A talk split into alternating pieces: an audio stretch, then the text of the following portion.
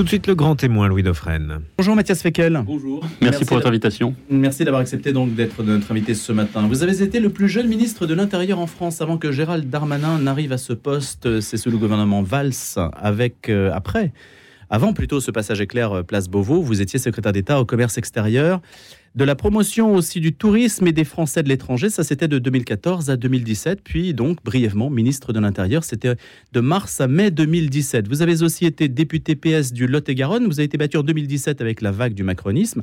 Et puis, vous avez quitté la vie politique. Vous avez fondé votre cabinet d'avocats d'affaires liés à des contentieux à l'international. Et vous êtes également, je le précise, président des Brasseurs de France, ce qui n'a rien à voir. Ça aurait pu être votre métier, d'ailleurs alors, c'est pas un métier. Non. Euh, c'est un brasseur est un métier et un métier Bah oui. magnifique. Président de Brasseurs de France consiste Je à- n'ai pas de bière ce matin, c'est la première chose que il, je vous ai dit. il est un peu tôt. Il est un peu tôt, même s'il n'y a pas d'heure, mais en tout cas, moi, je n'en bois pas euh, à 7 heures du matin. Euh, non, ça consiste à accompagner cette magnifique filière qui connaît en France, vous savez, un, un essor incroyable avec euh, près d'une création de brasserie par jour jusqu'à la pandémie du Covid. Maintenant, elle est frappée par les problématiques que connaissent beaucoup d'autres secteurs économiques, la hausse des prix de l'énergie, la hausse des prix du verre spécifiquement. Euh, et donc, c'est euh, un, un bonheur pour moi d'être à leur côté euh, dans les bons moments, dans les moments plus difficiles pour les accompagner. Votre nationalité française et allemande joue aussi là-dessus? Alors je sais pas, vous savez, Non, bière française, bière allemande, là c'est comme foot ou rugby, on rentre dans des débats compliqués. Euh, en revanche, euh, euh, ce qui est vrai, c'est je pense mon, goût du, du produit, mais mon, goût aussi de, la gastronomie française a sûrement joué. C'est mon prédécesseur François Loss, qui était le ministre du Commerce extérieur de Jacques Chirac, qui était donc mon prédécesseur au commerce extérieur, mon prédécesseur aussi à Brasseurs de France, qui a pensé à moi lorsque lui a décidé d'arrêter. Il y a la bière, mais il y a aussi le tabac. Et Cuba est aussi une des passions, une de vos passions pour vous. Vous avez écrit euh, dessus, d'ailleurs on en parlait dans une autre émission. Ça s'appelle Le dernier cortège de Fidel Castro, aux éditions Passé Composé. Pourtant, vous n'êtes pas de la génération, Mathias Fekel, qui a admiré euh, ni le Che, ni euh, Fidel Castro. Non, et je faisais pas partie non plus des, jeunes de ma génération, pour le coup, qui avaient le, portrait du Che ou la photo du Che affichée dans leur chambre. Pas du tout. Raymond Aron parle de cette jeunesse-là avec un peu de, un peu de recul.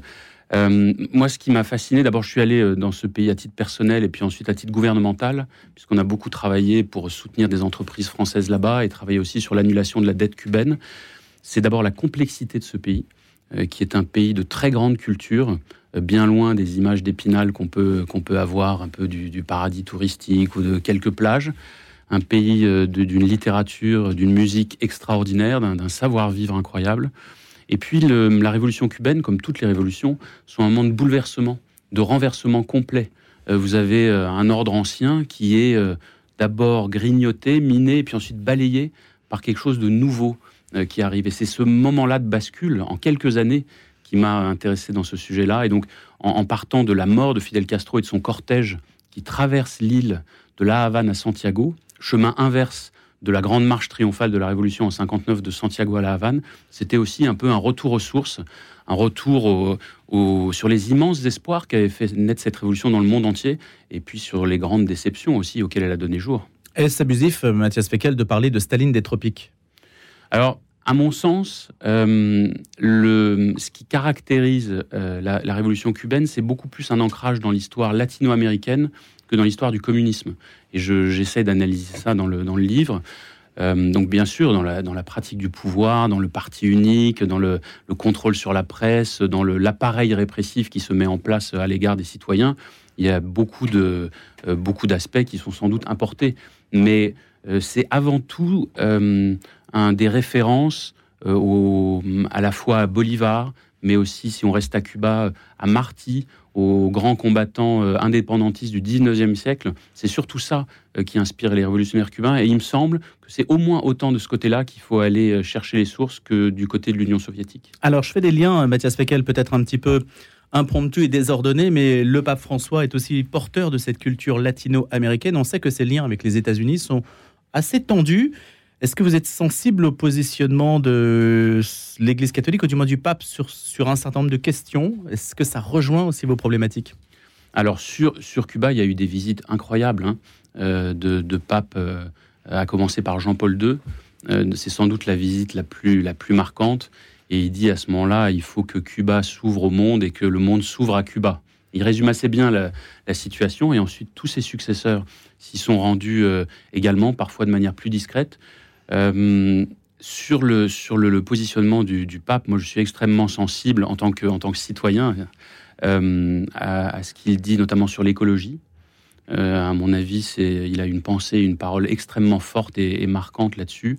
À son attention aussi portée aux plus modestes, en Occident et dans le monde entier. Euh, donc c'est une parole d'une humanité incroyable et qui d'ailleurs, de ce fait, parle bien au-delà euh, du seul cercle des fidèles. Encore une association d'idées un petit peu bizarre peut-être. Cuba et l'Iran, ça se ressemble dans la mesure où ces deux pays sont soumis à un embargo terrible de la part des États-Unis. Oui, avec une différence, c'est que l'Iran est une menace pour le monde, euh, là où Cuba ne l'est pas et en tout cas plus. Euh, vous avez le nucléaire iranien qui, euh, de fait, pose une menace, y compris de survie. Euh, C'est l'équivalent des missiles des années 60. Oui, absolument, mais ça, c'était il, y a 60 ans. Aujourd'hui, objectivement, on peut critiquer énormément de choses à Cuba, et je suis le premier à le faire, y compris dans le livre.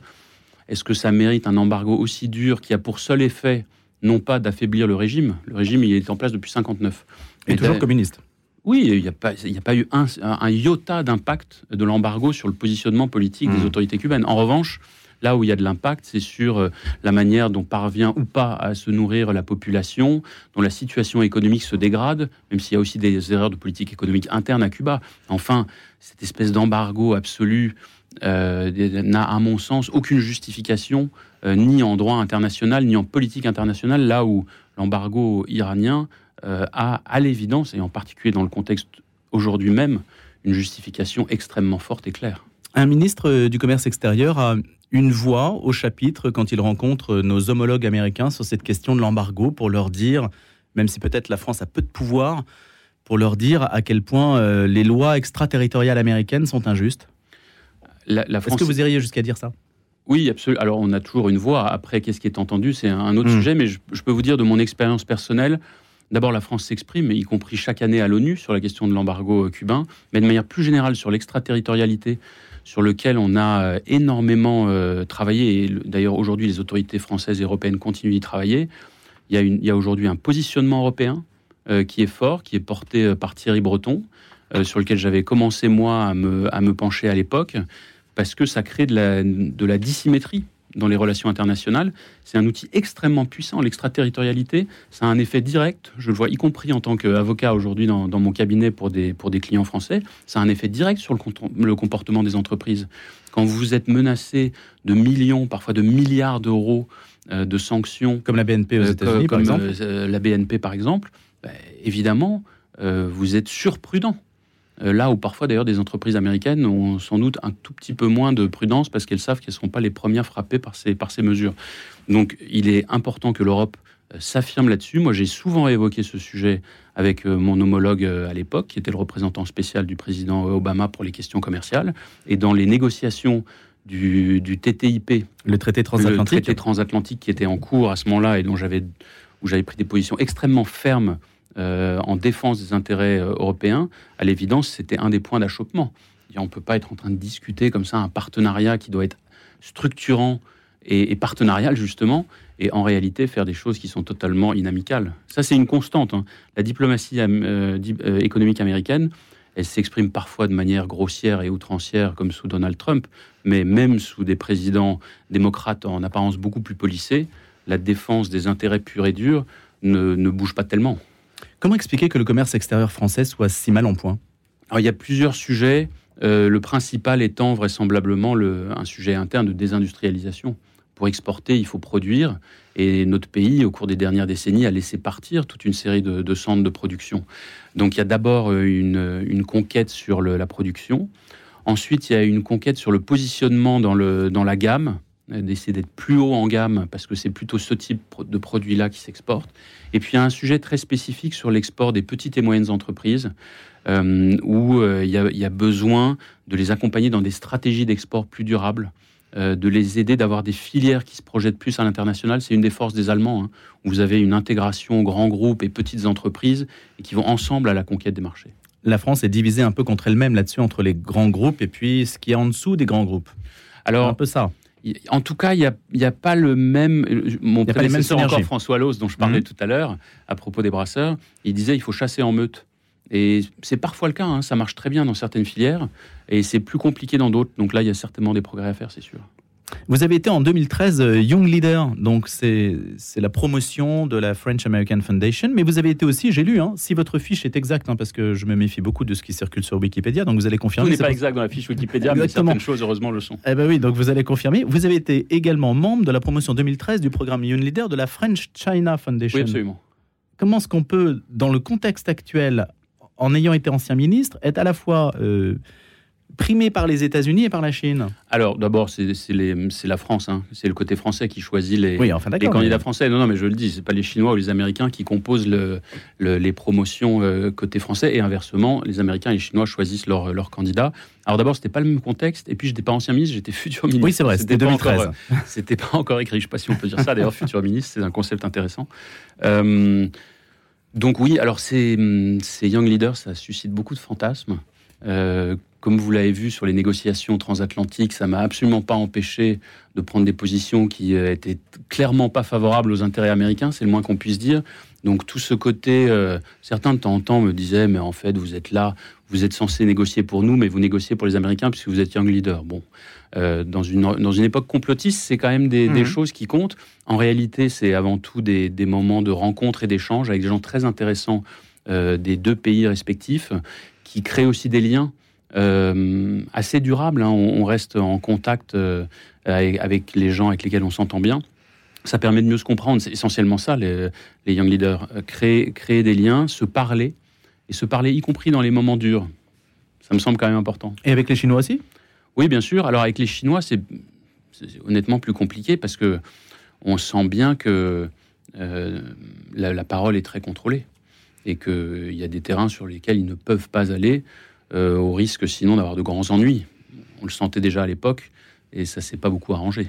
C'est rare, Mathias Fekel, d'avoir quelqu'un qui entre en politique, euh, qui monte euh, au ministre de l'Intérieur et qui après s'en va au bout de quelques années. Alors vous avez quand même été, je ne vais pas refaire toute votre bio, mais au Conseil régional d'Aquitaine, je crois que vous avez refusé la vice-présidence du Conseil régional d'Aquitaine, non?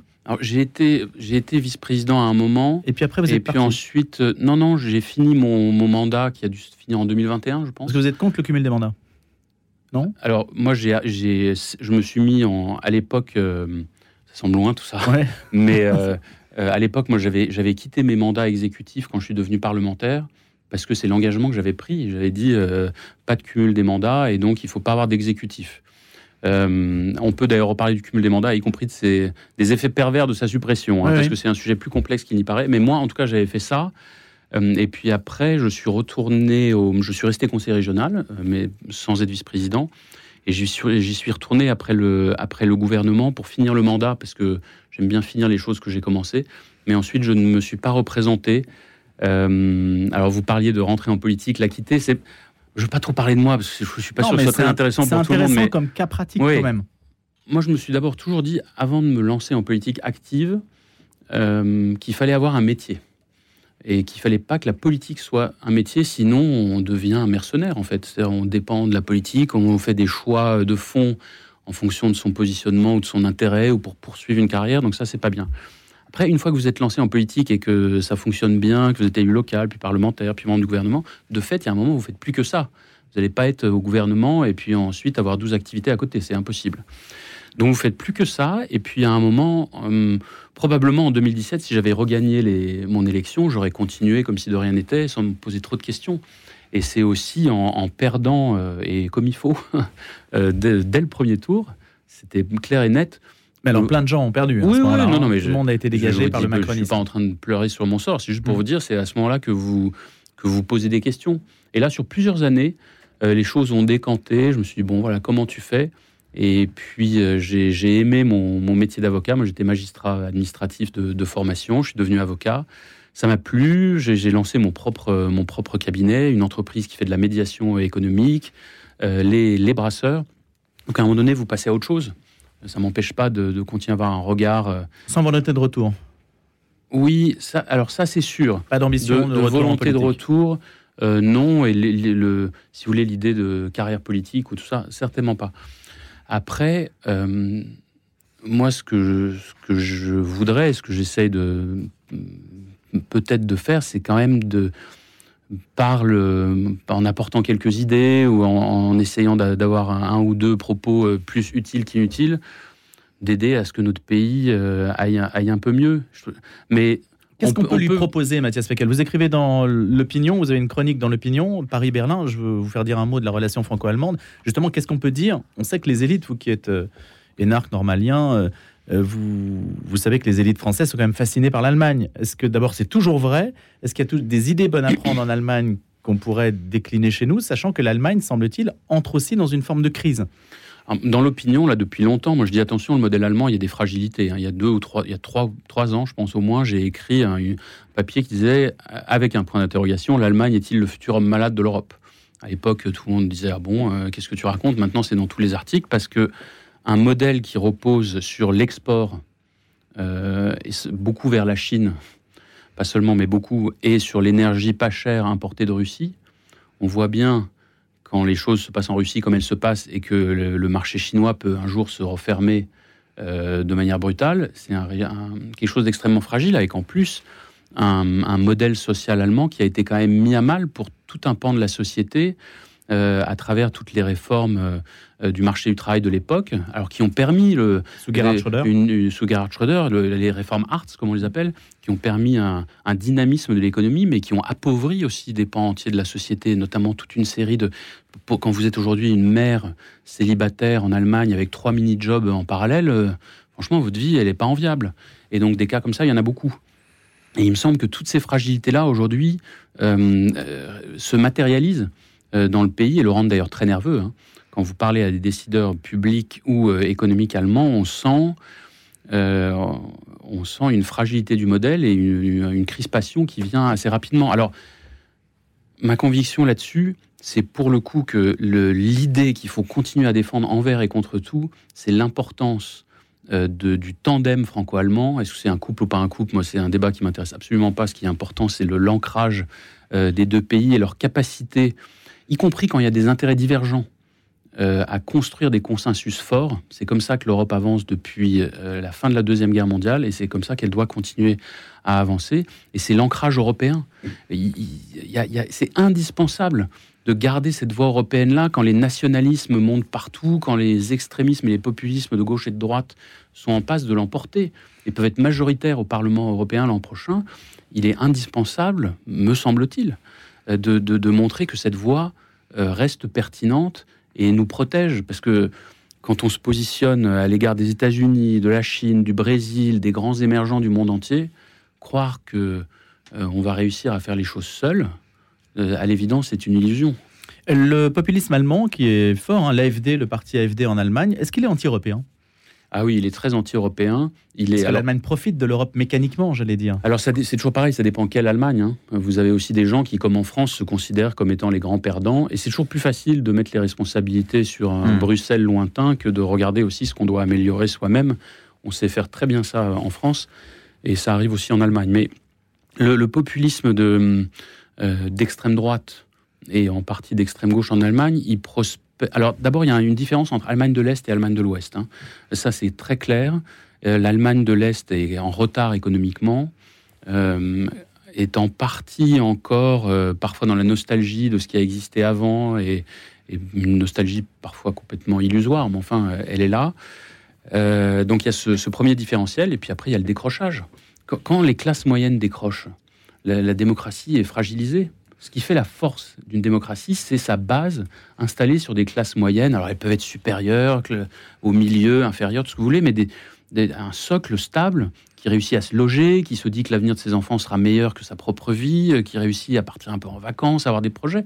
Quand, ça disparaît, c'est tout notre édifice des démocraties libérales qui est menacé. Et ça, c'est le cas en Allemagne, comme c'est le cas chez nous. Dans l'exercice du pouvoir, la France et l'Allemagne se distinguent beaucoup? Ah, Totalement. Et là, on a, je pense, beaucoup à apprendre. Euh, non pas qu'on puisse transposer purement et simplement les choses, il y a toujours des histoires différentes, des cultures politiques différentes, mais le modèle politique allemand qui fait du Parlement le cœur du pouvoir, mais qui veille à ce que le Parlement ait des majorités stables, euh, et, et que donc il puisse y avoir un gouvernement, ça c'est quelque chose de puissant parce que C'est l'inverse de chez nous. hein. c'est l'inverse de chez nous. Chez nous, tout découle de la présidentielle. À partir de là, vous êtes pour le président, contre le président, ce qui est quand même un positionnement assez pauvre intellectuellement. Euh, Pour ou contre, euh, on peut être pour sur certains sujets, contre sur d'autres, euh, ne pas tout personnaliser, ne pas détester une personne tout en contestant certains choix. On n'est pas du tout dans ça. En France, dès que vous avez un positionnement un peu nuancé, soit vous êtes déloyal, soit vous êtes complètement pour, mais dans ce cas-là, vous êtes inféodé. Ça n'a aucun intérêt. Et en plus, ça donne une stabilité de pure apparence, parce que c'est un édifice qui s'effrite, on le voit bien. Il n'y a plus aucun lieu d'appropriation des grandes décisions, puisque ça se discute nulle part. Un président, quel qu'il soit, hein, peut dans son bureau décider une chose et son strict euh, contraire, sans avoir à en rendre compte à personne. Donc, euh, s'il y a de la contestation euh, extra-parlementaire, comme les Gilets jaunes, c'est-à-dire que les choses se passent dans la rue et plus dans les instances républicaines, c'est pas pour rien. C'est parce que finalement, le, le Parlement se retrouve dépossédé de toute une série de choix. Alors, il ne faut pas transposer le, le- le modèle allemand, mais en France, on a tendance à dire Mais vous voulez le retour à la 4ème République? Pas du tout. Regardez les plus grandes lois républicaines, ou parmi les plus grandes lois, elles ont été faites sous la Troisième République. La Troisième République, c'est quoi si ce n'est un régime parlementaire avec une stabilité forte du Parlement, mais avec un lieu d'élaboration et d'appropriation des grands choix sociaux Et c'est ça que l'on pourrait essayer de retrouver en quelque sorte. C'est un nouveau rôle du Parlement ou un rôle ancien qu'on a perdu? Alors, c'est un peu ça. Il faut aussi inventer des choses. Je trouvais que c'était, il y avait des, il y avait des idées assez intéressantes dans ce qu'a fait l'actuel président de la République sur le- les, con- les conventions citoyennes, dans l'intuition. Hmm. Après, euh, Oui, il y a l'intuition qu'il y a quelque chose qui ne va pas en tout cas. bah, a- on voit bien entre quand vous êtes obligé de faire un grand débat euh, d'abord, puis des conventions citoyennes, c'est quand même quelque chose qui ne va pas. Si tout allait bien, il n'y aurait pas toutes ces tentatives. Après, c'est inabouti parce que comment vous articulez ça sur la démocratie représentative? Quel, quel est le rôle du Parlement? Est-ce que tout est direct, sans filtre, comme euh, il avait dit lui-même, ou est-ce qu'au contraire, il faut un filtre? Ça, c'est des choses, moi, j'ai pas comme ça la, la réponse, mais euh, c'est, à mon sens, un des points sur lesquels il faut travailler si on ne veut pas que l'édifice s'effondre purement et simplement. Ça peut arriver. C'est un risque. C'est un risque, ou bien euh, qui tombe entre des mains qui en feront, pour le coup, si vous me passez l'expression, un excellent usage. C'est-à-dire que euh, la Ve République tombe entre des mains autoritaires, les contre-pouvoirs sont extrêmement faibles, et on dit souvent, il va se passer en France ce qui s'est passé en Italie. En Italie, le- la présidente du Conseil a des pouvoirs extrêmement encadrés, parce qu'elle doit tenir compte de mille et une, euh, de mille et un paramètres. En France, vous devez tenir compte d'absolument aucun paramètre. Ah oui, l'Italie, il y a beaucoup d'amortisseurs en fait en Beaucoup. Italie. Et qu'il n'y a pas chez nous, ce qui explique aussi euh, les réformes difficiles à entreprendre pour euh, Giorgia Meloni. hein. Donc c'est aussi. Non, non, mais il y a, y a- il y a du pour et il y a du Voilà. contre dans la Ve République. Elle permet de prendre des décisions.